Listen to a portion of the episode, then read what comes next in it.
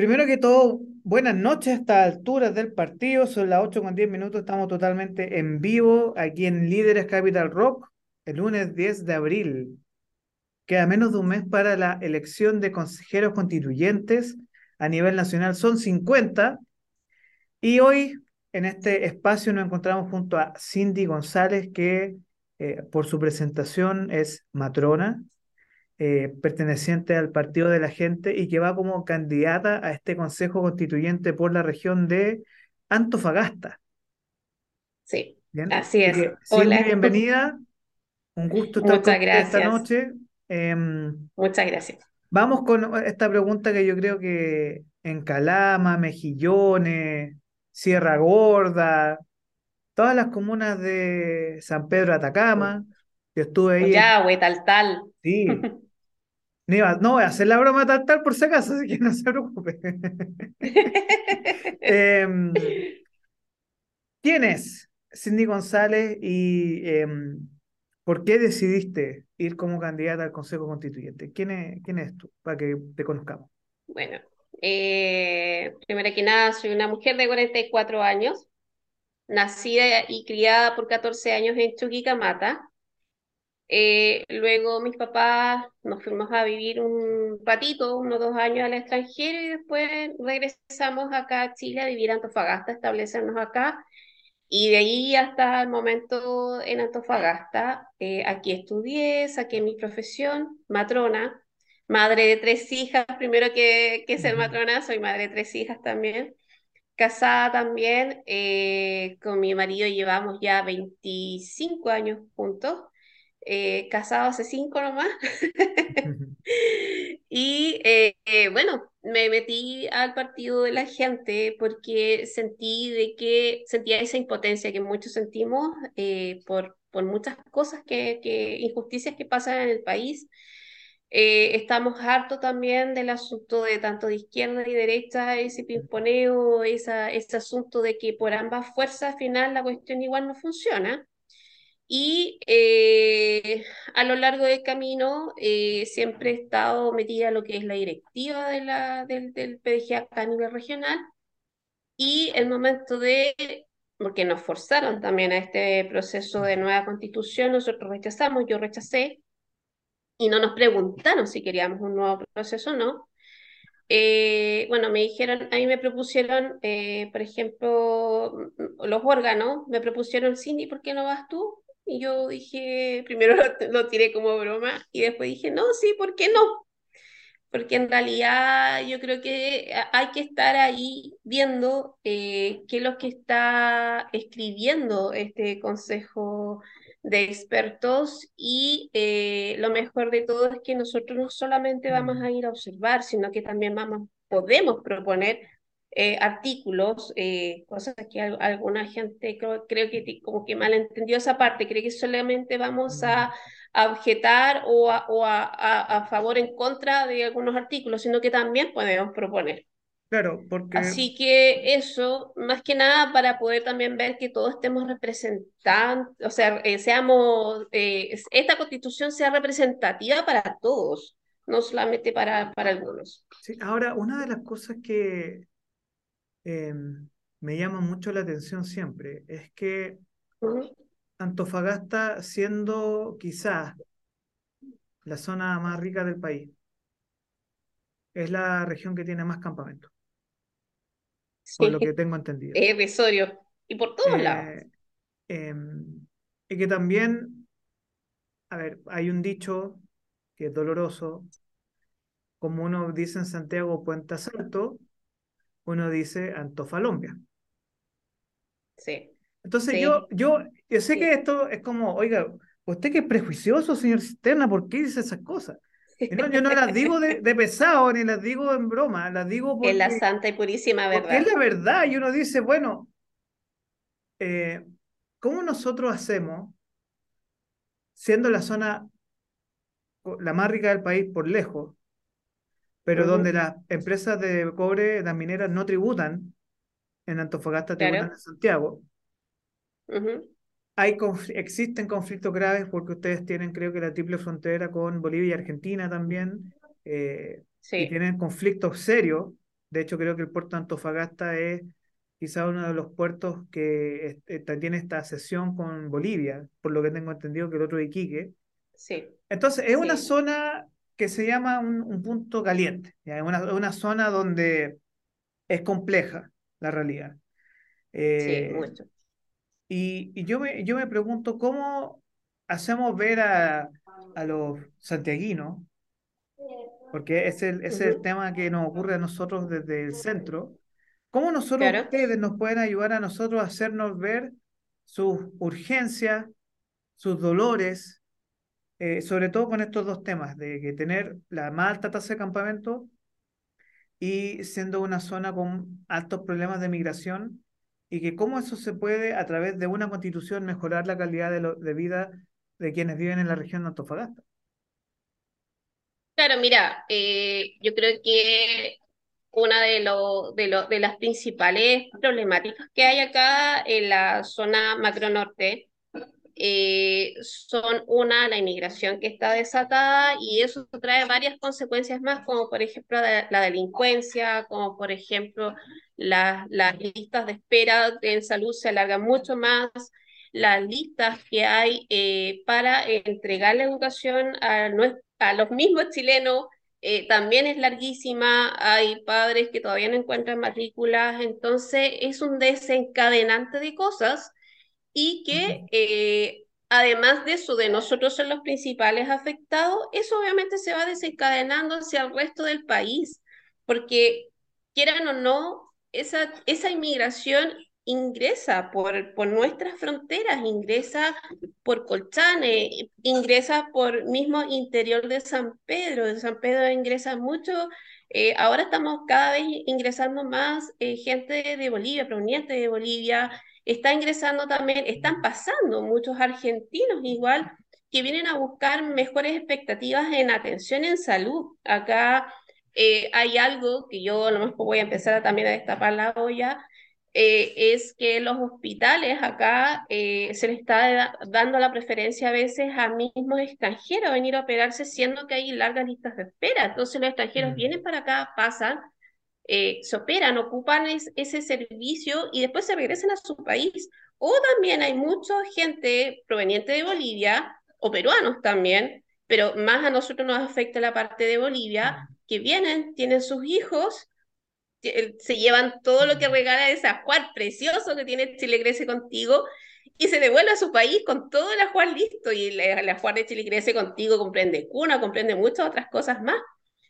Entonces. Esta eh, renuncia que tú estás haciendo ahora, porque tú eres matrona y tú lo ves. Sí. ¿No crees tú también que tiene, tiene que ver mucho con esta eh, desatención abandono, que no tan solo, yo no quiero golpear a este gobierno, pero a este gobierno le tocó. Eh, cuando uno asume responsabilidades, tiene que asumirla al derecho siempre. No, si esto viene de mucho detrás, muy detrás. Pero explotó la, la, olla con esto. Ya sabemos que aquí la seguridad es como, son hechos concatenados que de una u otra forma uno dice, es eh, eh, un poco la lata también de la situación. Bueno, tenemos tantos problemas, estamos enfrascados en esta discusión constituyente, eh, es como decirle a un chileno, oye, ¿quién eres? ¿Para dónde vas? ¿Quién soy? Y queda como, oye, me están asaltando aquí en la esquina de mi casa. Sí, tenemos, tenemos, Acá se están robando los niños. Claro, claro, y que uno queda como medio helado a veces. Y uno queda como... Em, yo comprendo que sí, tenemos un, un problema serio de que eh, mucha gente considera que ya necesitamos como una nueva carta de navegación. Em, pero desde tu perspectiva, yo hay, hay un hecho de la causa que a mí no se me olvida y que es muy importante que quienes nos están escuchando hoy lo recuerden.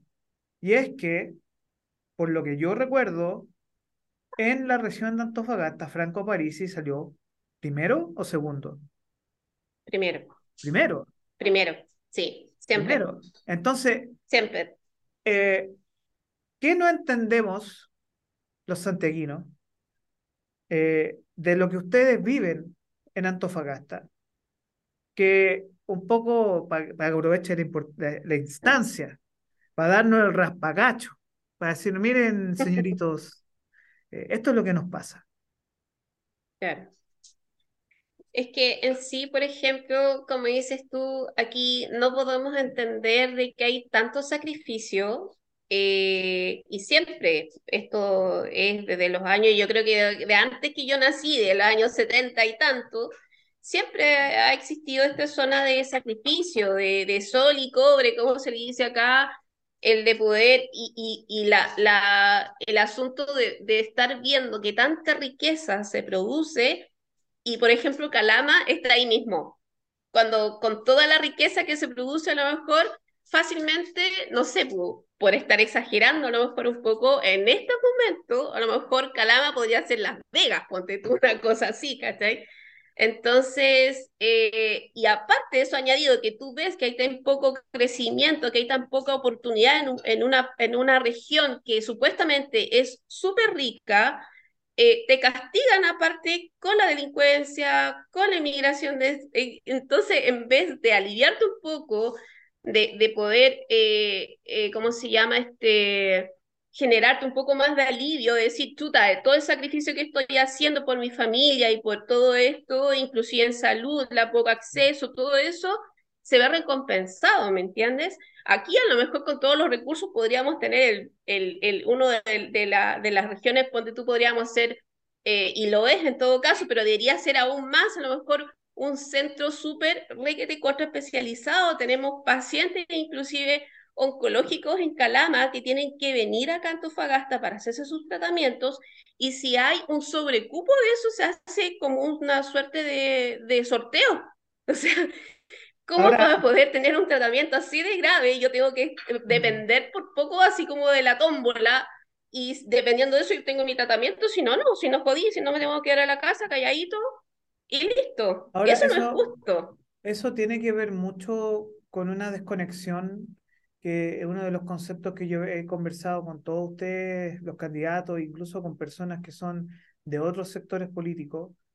Eh, que hay una desconexión entre un concepto que es la casta política y quienes son clase media, clase media emergente, personas que les interesa la política y quieren ser ayuda, participar, y que sienten esta, eh, este, esta desconexión entre las cinco comunas de Santiago y el resto del país. Y que se acrecenta mientras más lejos tú estás de Santiago, es peor. No, no, es, peor, es peor. O sea, eh, en, Aysén, Magallanes, Arica, Iquique, Antofagasta, eh, se siente esta, eh, esta desconexión entre lo que es su urgencia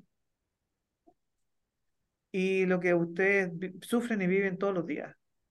Ahora. Claro, sí aparte de todo el sacrificio que tienes que hacer, como estamos tan distanciados como dices tú, aquí tenemos que sufrir también las consecuencias de los altos precios en que tenemos, por ejemplo, en un arriendo de una casa. Sí, que es una también de las consecuencias de por qué también hay tanto hay tanto eh, campamento, porque aparte añadido de, de, lo que hablábamos recién de la inmigración, también está la sobrevaloración del arriendo de una casa. Por ejemplo, yo escuché personalmente trabajando en el hospital regional a una auxiliar de aseo diciendo, no, sabes que ya dejé de arrendar mi casa y mi hermano me está ayudando, ya acercó el terreno y ya de mañana empezamos a levantar la casa. O sea, están participando en una toma. ¿Me entiendes? O sea, al final acá como que el chileno aprendió de los extranjeros de cómo ellos levantan su casa y poder tener el, el, el, derecho a tener tu casa propia y no gastar tanto dinero, porque imagínate acá, por ejemplo, un auxiliar de aseo gana 400 mil pesos y un arriendo de una casa eh, te cuesta alrededor de los 600 mil pesos, entonces, ¿cómo pagas tú eso? Imagínate de una mujer que sea sola con sus hijos y no tenga otra oportunidad más que tener ser auxiliar de aseo. Imagínate eso, imagínate lo que sale acá al agua, acá el agua es carísima, a pesar de que el agua se saca de una desaladora de agua y supuestamente el precio debería haber sido un poquito más reducido. La electricidad igual no hay mucho problema, pero el gas también nosotros sufrimos muchas consecuencias, entonces eh, estamos con una zona de sacrificio, tenemos esto añadido, más los sobreprecios de todas las cosas, obviamente que nos sentimos súper abandonados y es una impotencia terrible. Si Mm. tú quieres, por ejemplo, ir a, a un especialista por alguna enfermedad rara que tú tienes, acá mil veces eh, mejor me compro un pasaje y me voy a Santiago para poder ir a una, un especialista, cuando no debería ocurrir. No debería ocurrir eso. Ahora, ¿Entiendes? eh, Entonces estamos totalmente dejados y eso es todo lo que pasamos, todas las regiones que somos eh, de un lado para otro, y siendo que acá es cuando donde más se saca la plata, ¿me entiendes? ahora, tú tomaste un tema clave y que no sé, porque tú rechazaste el texto anterior, pero desde tu perspectiva, tú, ¿cómo, desde el partido de la gente, desde lo que ustedes ven, pueden generar propuestas, por ejemplo, de descentralización o, por ejemplo, con sus diputados y diputadas, que se haga una reforma tributaria real, que no le robe a las personas, sino que logre una mejor distribución de los ingresos?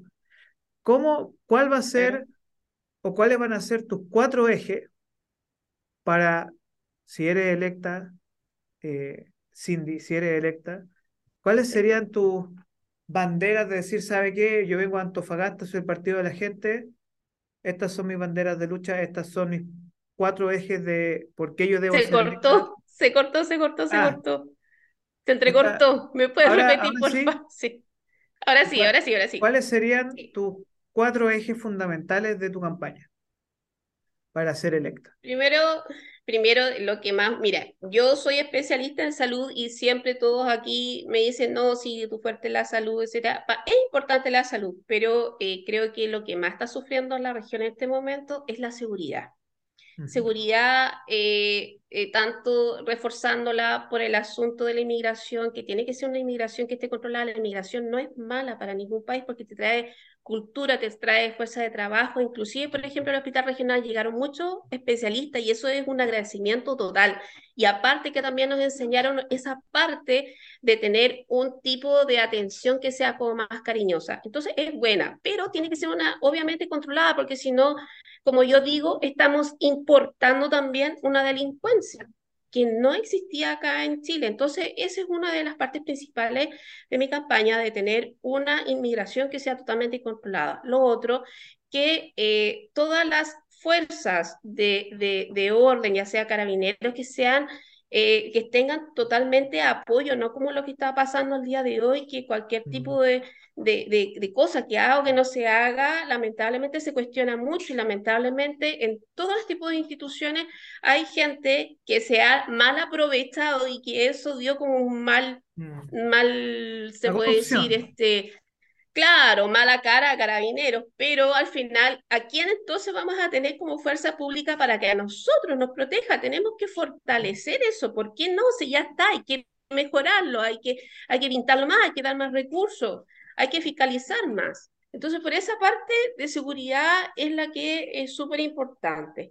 La segunda parte es lo de salud. Salud hay que empezar a fiscalizar más lo que son las concesionarias, hay que fiscalizar más las listas de espera, cuáles son las razones, a lo mejor acotar los tiempos, Mm. porque acá se espera FONASA que pasen dos años y después de dos años que pasen y se las, a la persona no se la ha llamado, recién se le busca otro prestador extra como para poder este, eh, solventar eh, una operación, por ejemplo. Mm, ¿ya? Pero, Y eso no debiera ocurrir, no debería pasar tanto tiempo tampoco. pero aquí nos enfrentamos también a algo que es parte de la Constitución que garantiza, que es un concepto que es parte de los bordes que se discute ahora en el nuevo texto constitucional. Claro. Eh, y estos bordes son que Chile es un Estado social de derecho.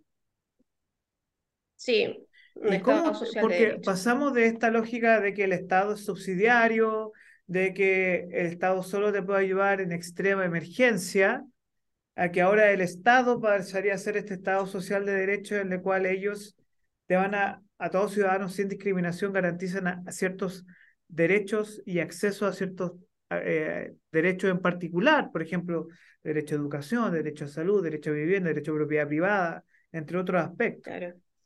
¿Estamos eh, como sistema preparados para comprender que ahora todos van a ser miembros de FONASA y ahora, eh, porque para allá va, ¿no? ¿O me estoy lo, Sí. equivocado? Sí, lamentablemente ya si tú te pones también a buscar todo este juicio que está también el asunto de las ISAPRE y todo. ISAPRE, todo el mundo sabe que, por ejemplo, ISAPRE ya se va para abajo. E inclusive los seguros de, de complementario de salud ya están haciendo ya su, su, su propaganda de que si renunciaste a ISAPRE te vayas a seguro porque ellos son como, se están haciendo como partícipes ya de esta parte previsional en lo que es salud. Y lamentablemente, claro, el que no tenga acceso a ese seguro complementario de salud, lo único que va a tener que hacer es a FONASA. Imagínate, ¿y cómo está trabajando eh, FONASA? ¿Cómo está esa parte pública que está esa larga lista de espera? No estamos preparados. Por lo tanto, si no estamos preparados para entregar salud, no estamos preparados para entregar a todos educación, no estamos preparados para entregar eh, no sé, de sacarle el IVA a la canasta básica, sacarle el IVA a, a los medicamentos, eh, tenemos que ser, obviamente, una buena distribución también de los recursos. Por ejemplo, nuestro partido siempre ha propuesto que eh, los sueldos de la gente que trabaje en gobierno no supere más allá de los 5 millones de pesos. Con esa suma de dinero se puede construir una cantidad de hospitales enorme. Entonces, eh, eh, ese, ese tipo de distribución de dinero, por ejemplo, hace poco vi un, una, una publicación en que se publicaba cuál era la cantidad de, de, de sueldo de los altos mandos de carabineros y ese llegaba a su tope a 5 millones de pesos, tal cual debería ser en el gobierno. Tal cual debería ser, no 15 millones, 25 millones que a veces ganan los Pero- senadores. Sí, ahora yo entiendo mucho esta lógica em, Ujú, del factor sueldo por trabajo. O sea, ¿sí? es irrisorio que tengamos senadores, que tengamos diputados que trabajen tres semanas al mes, una semana distrital, ganando sueldos que el otro día yo quedé helado con un, con un número. ¿Usted sabe cuánto ¿Cuál gana? el-? No, no, pero un número que me dejó helado. Eh, el puerto de San Antonio es considerado quizá uno de los mayores puertos de venta de droga a nivel en- de Sudamérica. El mismo te iba a mencionar yo. Y el director de la empresa que maneja, que es estatal, porque es una locura, tienen empresa dos empresas, ¿cuánto gana? ¿39 millones? Sí, 34. 39 millones 39. de pesos mensuales. Yo, yo mensuales. digo, mira, a mí dame un mes y quedo feliz. Y uno, pero o sea, la un mes y el resto tiro Sí, licencia sí, forever. No, no. Y uno, y uno queda como. Y vuelta al tema, la desconexión. O sea, el de. Codelco, por ejemplo, tú sabes que el presidente de Codelco gana 70 millones de pesos al mes. Sí. Y uno Sí. dice, Y Claro, Codelco es una empresa del Estado. y ahí uno empieza desde la humildad de la clase media a lo, al dolor que le viene cuando hay esta desconexión y, y uno dice, bueno, por alguna razón, eh, Franco Parisi le generó esta molestia en su momento y por una razón le sigue molestando porque, eh, y lo siguen atacando también. Eh, Sí. precisamente porque muchas personas desde el 4 de, de septiembre eh, ha cambiado totalmente su perspectiva y se dio cuenta que el gran problema de Chile es la casta política. Porque Sí, las manos porosas de la política impiden que la gente se desarrolle, porque estamos estancados hace más de Exacto. 15, 20 años en lo mismo y uno queda como, bueno, ustedes como consejeros, si son electos, tienen una gran misión en sus hombros que es poder llevar eh, lo que las personas de clase media eh, les transmiten a ustedes. Hablamos de salud, Claro. hablamos de eh, mejora en el tema de seguridad. ¿Cuáles serían estos dos temas clave e importantes para ti como candidato al Consejo Constituyente que eh, tú vas a abocar y luchar por eso en, en este Consejo?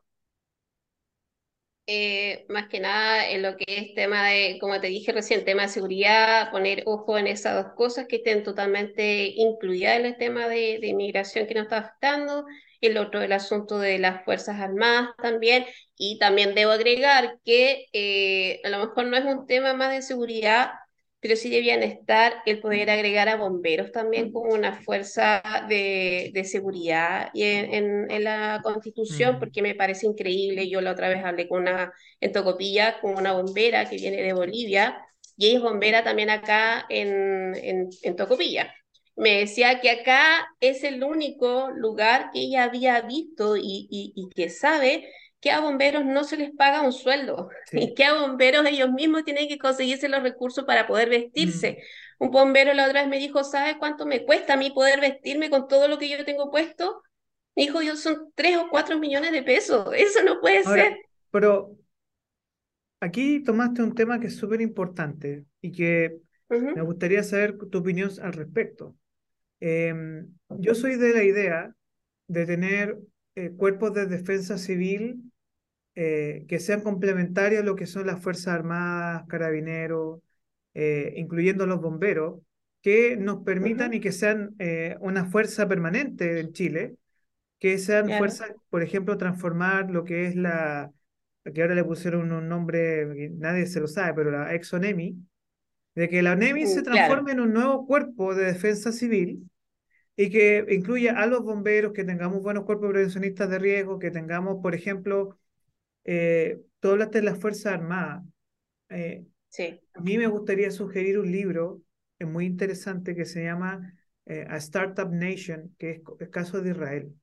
Que eh, Israel decidió, eh, porque es un país que vive obviamente en una zona muy conflictiva, que ellos sí, decidieron que, claro, tú puedes ir a la universidad, ningún problema, pero nosotros como Estado te ofrecemos de 3 a 9 años dentro de una institución de Fuerzas Armadas y que uh nosotros, -huh. si tú terminas estos 3 años de entrenamiento, nosotros te damos un bono de 10 millones de pesos, creo que es el número de 8 mil dólares, algo así, para que tú puedas recorrer el mundo.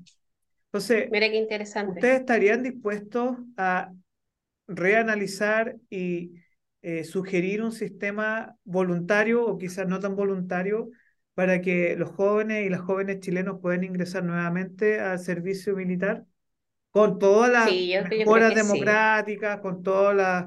porque necesitamos por lo menos uno a dos millones de policías, ejércitos, bomberos, profesionales, y yo no veo que nadie dé el grito en el cielo y diga, oiga, pero nadie quiere ser carabinero. No Nadie nadie, quiere ser miembro de las Fuerzas Armadas. Y bomberos, bomberos tienen que pelárselas por su propia cuenta.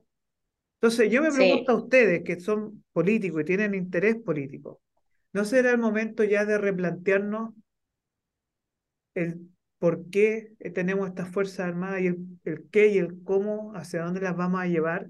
Porque necesitamos modernizar todas las instituciones, porque sí. ya no, da, no dan el ancho. Sí, sí, no, y el otro que obviamente que estén los especialistas adecuados también y se les tome más en consideración hay gente que de verdad tenga como, como experiencia, como por ejemplo, eh, la otra vez escuché que Carabineros se le habían eh, comprado estas pistolas que son estas eh, de corriente, exacto, y esas pistolas se compraban en el tiempo de la- del, del gobierno de Piñera y ya tan vencida, o sea, ya esa, Sí, ese dinero está perdido. Entonces, Y claro, entonces yo digo, oye, no, no, no, no se puede utilizar tanto recurso de esa manera sin tener, o sea, uno, que no puedo tirarlo porque tengo esta ley encima, entonces tengo que primero arreglar el camino como para, entonces yo creo que falta, falta preparación, falta especialista o falta, yo creo que tomar más en cuenta las mismas Fuerzas Armadas para que se haga cargo al respecto también.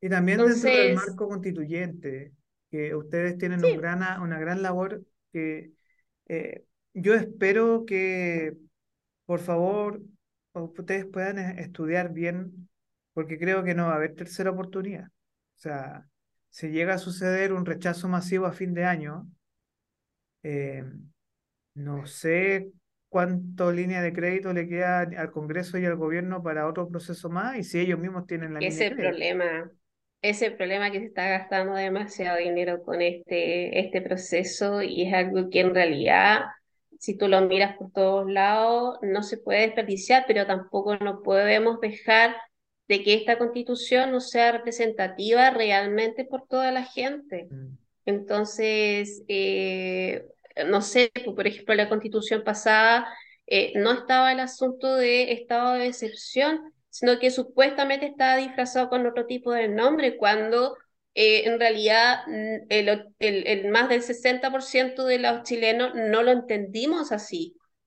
Y, no me digan que tampoco no la leyeron, porque en realidad estaban, estaban, estaban todos ahí eh, eh, expectativos. Yo creo que en esta nunca había visto tanta gente leyendo y tanta gente analizando, porque obviamente era como más, eh, lo, lo, de las redes sociales te hace que todo sea más masivo, más al alcance de todo. Entonces, si mi abuelita no tiene, no sé, pues, mucho acceso a las redes sociales, por último, el nieto que está al lado o, el hijo que está al lado, mi hija que está lavando. No, no se preocupe.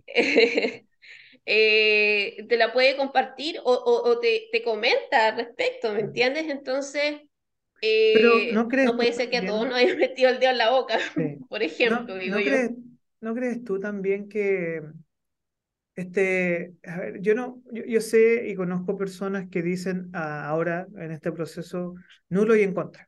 Así derechamente a nadie le preguntaron, este es un proceso espurio, este es una cocina política, que incluso ustedes como partido y otros más también dijeron no, eh, pero tuvieron que llegar a un acuerdo un poco para mantener cierta estabilidad en el sistema. Pero en esto estamos. Ya estamos, aquí, aquí nosotros como medio tomamos una decisión. Ya estamos en el juego, ya. estamos en esto. Eh, tenemos, mi rol, nuestro rol es difundir, eh, poder conversar con usted y un poco conocerlos más y saber, bueno, em, ustedes son un rol importante para la democracia. Y yo creo que eso es algo que, que valoramos mucho desde el centro, em, porque ustedes son políticos, pero no son de la casta política.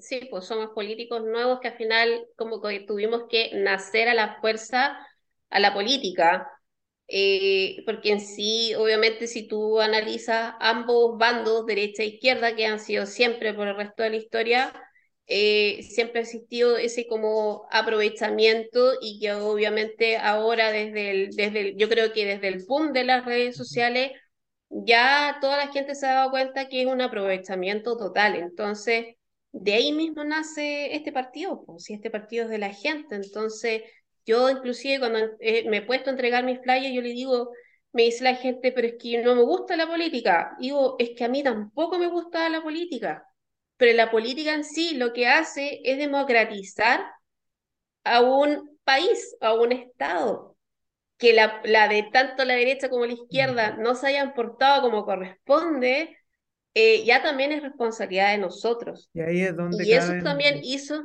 claro, yo le dije, yo también tanto tiempo a política totalmente, inclusive siempre estuve yo a favor del voto eh, por, por, por, por ser voluntaria, porque tu voto voluntario, no este, estar forzando las cosas. Pero claro, con todas estas cosas que han pasado por, por anteriormente, me he dado cuenta que eh, este asunto de no gustarme la política, también incurrimos en el no responsabilizarnos en sí de quién, de quiénes nos tienen que gobernar. Entonces, si yo estoy tan cansada, tanto de la izquierda como de la derecha, eh, voto por la gente que obviamente está al lado mío, que ha vivido las mismas penurias que yo, que ha visto también cuáles son las injusticias de cada, de cada sistema o de cada, de cada cosa en las que tenemos nosotros ahora problemática y obviamente que esa persona va a ser la que va a estar más cercana a mí. Yo si voto por alguien, por ejemplo, de, de no sé, pues de, extrema izquierda, y que es gente de extrema izquierda que ha estado siempre en los barrios altos, porque también los hay, obviamente esa gente no va a estar viendo lo que está pasando, no sé, pues, por qué le, le mataron al hijo, por ejemplo, a una señora que también era extranjera. Por ejemplo, la otra vez yo también tuve una entrevista eh, por, por, por TikTok eh, que me decían, eh, ya me decían, usted es candidata de política, pero dígame usted, ¿usted ha estado metida ahí eh, con, con la gente? Por supuesto que sí, le dije yo. Yo estuve acá en una manifestación donde a una señora de, de, procedencia de, Bolivia, eh, ella ha estado acá más, creo que ella ha estado más de 17 años acá, se trajo su hijo chiquitito de que tenía un año y este chico ya está, ya tenía 18 años en el colegio, súper reconocido porque era una estrella en judo y aún así vienen unos, unos otros giles, pues, que ya es, es terrible, que estos que limpian parabrisas de vehículos extranjeros y lo matan. Y simplemente porque querían, no sé, pues, parece que quitarle dinero, no sé qué cosa, y lo mataron. Y la misma señora ella pidiendo que por favor la inmigración fuera controlada, que ya estaba bueno ya de admitir este tipo de gente que al final lo único que viene a hacer es delinquir y para más remate que existan acá tipo de delincuencia que nunca antes había visto en Chile. Entonces, claro que he visto y he visto, por ejemplo, en consultorio también cuando la gente a me dice, señora, ¿sabe qué? Yo ya no doy más de estas tomas porque al final en cuenta, eh, yo estoy en toma, pero se me quemó mi casa y yo no me puedo salir de ese lugar de mi casa, aunque mi casa esté quemada. Pero señora, ¿cómo no va a salir? No, me dice, porque si yo salgo de ese lugar, me quita mi lugar y construyen otra casa nueva y yo me quedo sin nada. Entonces, eh, obviamente he estado metida ahí, estoy relacionada con, muchas cosas y todos los del PDG estamos las mismas. Somos gente también de esfuerzo, con pymes, con todo, entonces. Sí, pero fíjate que cuando yo te escucho y, y yo pienso, estaremos tan desconectados, no, no, no, no hablo de, de personas que viven la realidad, sino que hay personas que dicen vivir la realidad y otras que la viven. Lo que tú me estás contando es algo que alguien que vive la realidad. Y alguien que vive la realidad también tiene un mensaje y también tiene una voz. y esa voz quiere ser escuchada. Entonces, em, me falta un punto tuyo porque tú mencionaste también eh, el tema de resolver la migración, el tema de las Fuerzas Armadas. ¿Cuál, sería tu, tu tema final de decir, mira, yo, si soy electa en el Consejo Constituyente, yo, este otro punto que yo voy a defender? Eh, el punto que a mí me gustaría defender es que el, acceso a salud de verdad sea accesible para todos y se busquen todos los mecanismos para poder eh, realizarlo. Eh, y el gobierno o el Estado que, que le corresponda va a tener que ver la instancia de cómo poder agregar un sistema o mejorar el sistema de salud para que eso sea accesible y obviamente ver de ahí de dónde obtener los recursos como para, y, el PDG yo creo que ha sido súper claro de cómo poder obtener esos recursos, que es aparte de, disminuir los sueldos de alta gama, eh, poder hacer otras cosas más para poder tener más recursos. Preguntas pimponeo rápido antes de avanzar a una parte más lúdica para, para no estar tan tenso, nos quedan un par de minutitos. ¿De municipalización? ¿De educación y salud? Eh, no, todavía no estamos listos para eso. Ya. Sistema autónomo de salud, o sea, reconstruir FONASA a un sistema mucho, mucho más mejorado y sobre todo eh, lo que es eh, buscar alguna forma de financiamiento que no dependa del año a año, sino que sea a largo plazo? Sí, sí, podría ser. Bien. Em, rápidamente, eh, sistema de pensiones estatal o mejorar la PGU o generar un sistema de sueldo ético. Generar un, sistema de sueldo ético. ¿Subir la edad de la, de la jubilación? No. ¿No? Ya. Son preguntas que en el mundo son atingentes, por si acaso. Sí, por supuesto que sí. Em, ¿Estarías dispuesta tú en el Consejo Constituyente a una ley que permita, por ejemplo, em, a los trabajadores retirar los fondos de la AFP del 100%? Por supuesto que sí. Bien. Em, pena de muerte. ¿En caso específico o un plebiscito para que la gente desea? En casos específicos. Caso específico, bien. Sí. Em, ¿Cómo ves tú todo lo que tiene que ver, porque aquí lo tengo anotado, em, todo lo que tiene que ver con eh, regionalización? ¿Estarías dispuesta a que volvamos a macrozonas? Por ejemplo, macrozona norte, macrozona sur, macrozona austral, macrozona centro, en vez de tener estas regiones para administrar mejor? Mm, yo creo que todavía no estamos preparados para, Ya, bien. todavía no. Eh, una reforma tributaria para que las empresas mineras paguen impuestos donde extraen el mineral. Sí, sí, por supuesto. Bien. Em, ¿estaría dispuesta a que las Fuerzas Armadas volvieran a tener fondos reservados? Mm, no sé, ahí tendría que analizar más en, en el asunto. Sí. Eh, estuve conversando el otro día con eh, otra candidata que también me hablaba mucho de los desafíos que eh, tienen no tan solo las mujeres, sino que Ujú. eh, estamos transformando en una, una población en- envejecida, estamos teniendo menos niños, menos niñas.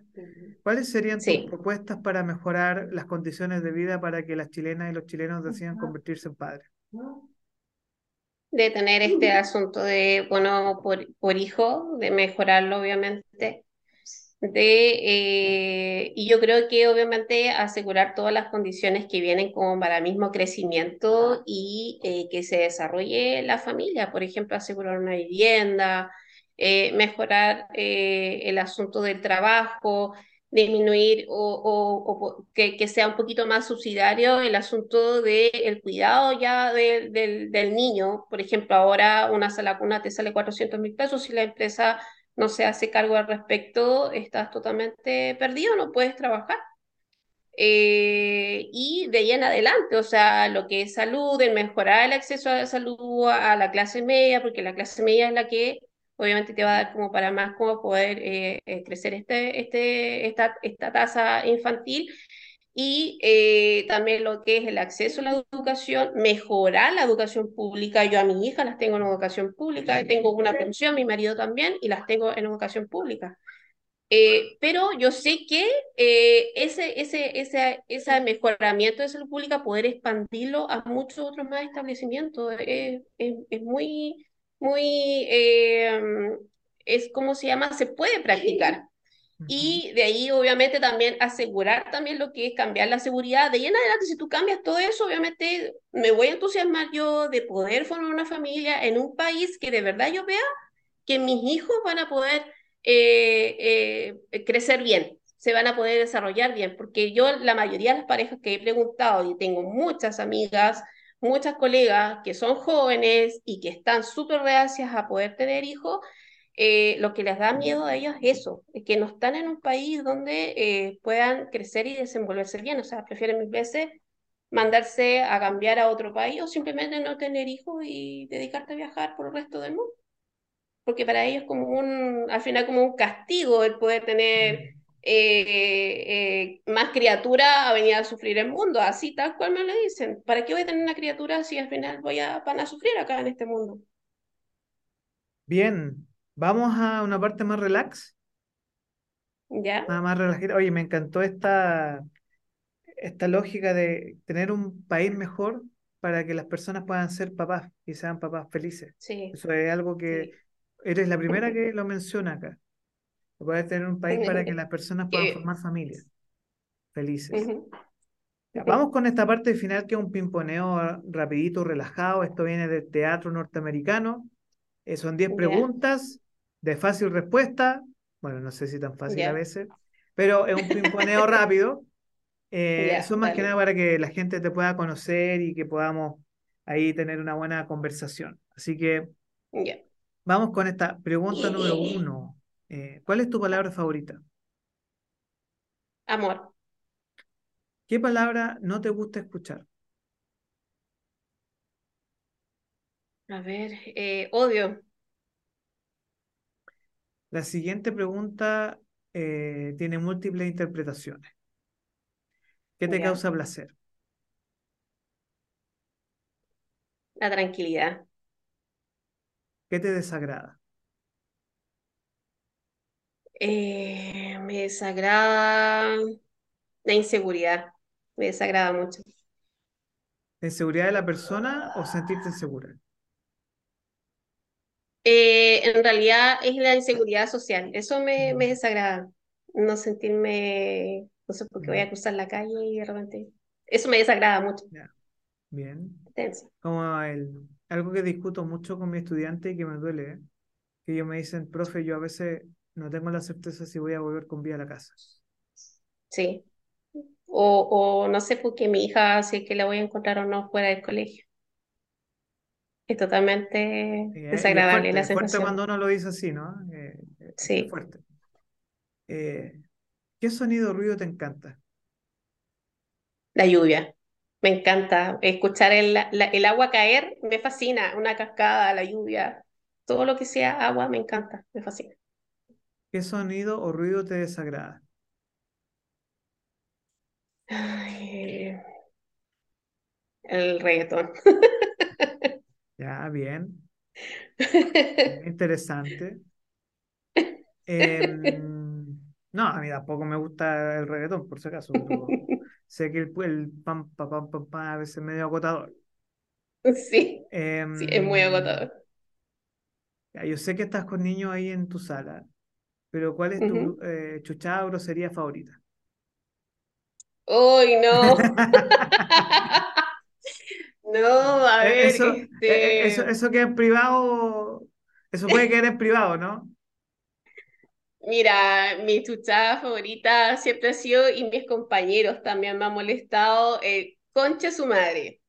Así nomás, concha su madre, no concha de tu madre. En todo Ah, caso, después analizamos, mi hija me dijeron, mamá, ¿sabes tú que este improperio viene de que una señora se fue a comer una, unas conchas y después se enfermó y después le dijeron de que la señora estaba enferma por culpa de las conchas de su madre. De ahí viene, no viene. Ah, ya, hija, ya, tranquila. Entonces estoy bien, estoy bien. Bien, bien, bien. Em, ¿qué profesión u oficio te hubiera hubiera encantado hacer? Arquitecta. ¿Y qué profesión jamás serías? ¿Qué profesión jamás sería? Ahora, como están las cosas en Chile, es profesor. No sería profesora. ¿Por qué? Porque encuentro que siendo una profesión tan bonita, es tan mal mirada, tan sacrificada, o educación parvularia, es muy sacrificado. Viví de cerca eh, a una madrastra eh, que está, está fallecida ahí hace, hace unos años atrás y salía de su, de su horario de trabajo y tenía que seguir trabajando en la casa y eso nadie se lo pagaba. Y es súper mal mirado y, y, y bajo sueldos terrible. Oye, Eso en Chile yo no sería. Pero fuera de, de contexto, ¿tú estás de acuerdo con que tenemos que ver una forma de valorar el trabajo de las cuidadoras? Por supuesto que sí, por Bien. supuesto que sí. Eh, pregunta final. Si Dios y el cielo existen, ¿qué le dirías a Dios cuando te encuentres con Él en las puertas del cielo? ¿Qué le diría a Dios? A ver, eh, uy, difícil pregunta, porque yo creo que le diría tantas cosas, pero eh, le preguntaría si él considera que mi misión en esta tierra eh, la logré o no la logré.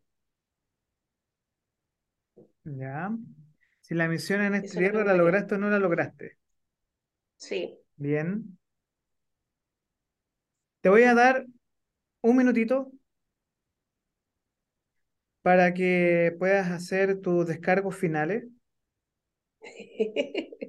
y que puedas hacer un llamado. Te voy a dar un minuto para que puedas ¿ya? hablar a tus electores o a la persona que nos estén viendo.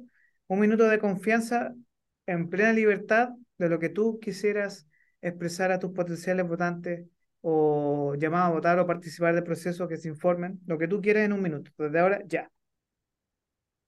Ya, si estás harto de tanta delincuencia que a nosotros como macrozona norte nos tengan tan tirados que eh, el gobierno o el gobierno que esté de turno eh, no nos consideren, hay que poner todos estos objetivos súper claros en la Constitución. Y para eso el PDG y yo personalmente, Cindy González, voy a ser totalmente objetiva y perseguir eso, que todos los objetivos que eh, todos los requerimientos que nosotros necesitemos como región estén representados en esta constitución. Por eso mismo voten A1 en Antofagasta. A uno, el número de los ganadores parece. A uno. A varios les A1, tocó el A1. sí. Bueno, Cindy González, eh, candidata por el PDG en la región de Antofagasta al Consejo Constituyente. Eh, yo, me quedó una pregunta en el tintero, ¿Cobresal o Cobreloa? Sí. Cobreloa. Cobreloa, sí. Bien. Sí, fue obvio. Obvio Sí, que por- sí. No, porque gente me dice, no, yo soy de Deporte Antofagasta, Cobrandino, Deportivo Atacama, No, Cobreloa, o sea, yo vengo de allá, mi papá también, a mi papá era, era, era el Colo Colo y después se cambió al Cobreloa y yo, Cobreloa, o sea, tú me pones Sí, Cobreloa, CDA para mí Cobreloa, lo siento mucho chicos del CDA, que algunos que yo conozco por ahí, pero ellos lo saben. sí. Eh, Cindy, mira, quiero dar las gracias por el tiempo, eh, gracias por Gracias esta conversación eh, que nos permite profundizar en quién eres, tus ideas, saber que las personas normales, las personas de, de la calle, de la gente que pueden llegar al poder, que eh, ustedes, chau, que ustedes pueden representar eh, los deseos, los sueños. Y nada, te agradezco el tiempo, las ganas y que te por este éxito en esto. Eh, Muchas gracias. Líderes Capital Rock. Muchas gracias, Cindy. Que tengan todos una Gracias. buena noche. Nos vemos. Muchas gracias. Buenas noches. Chao. Un segundo.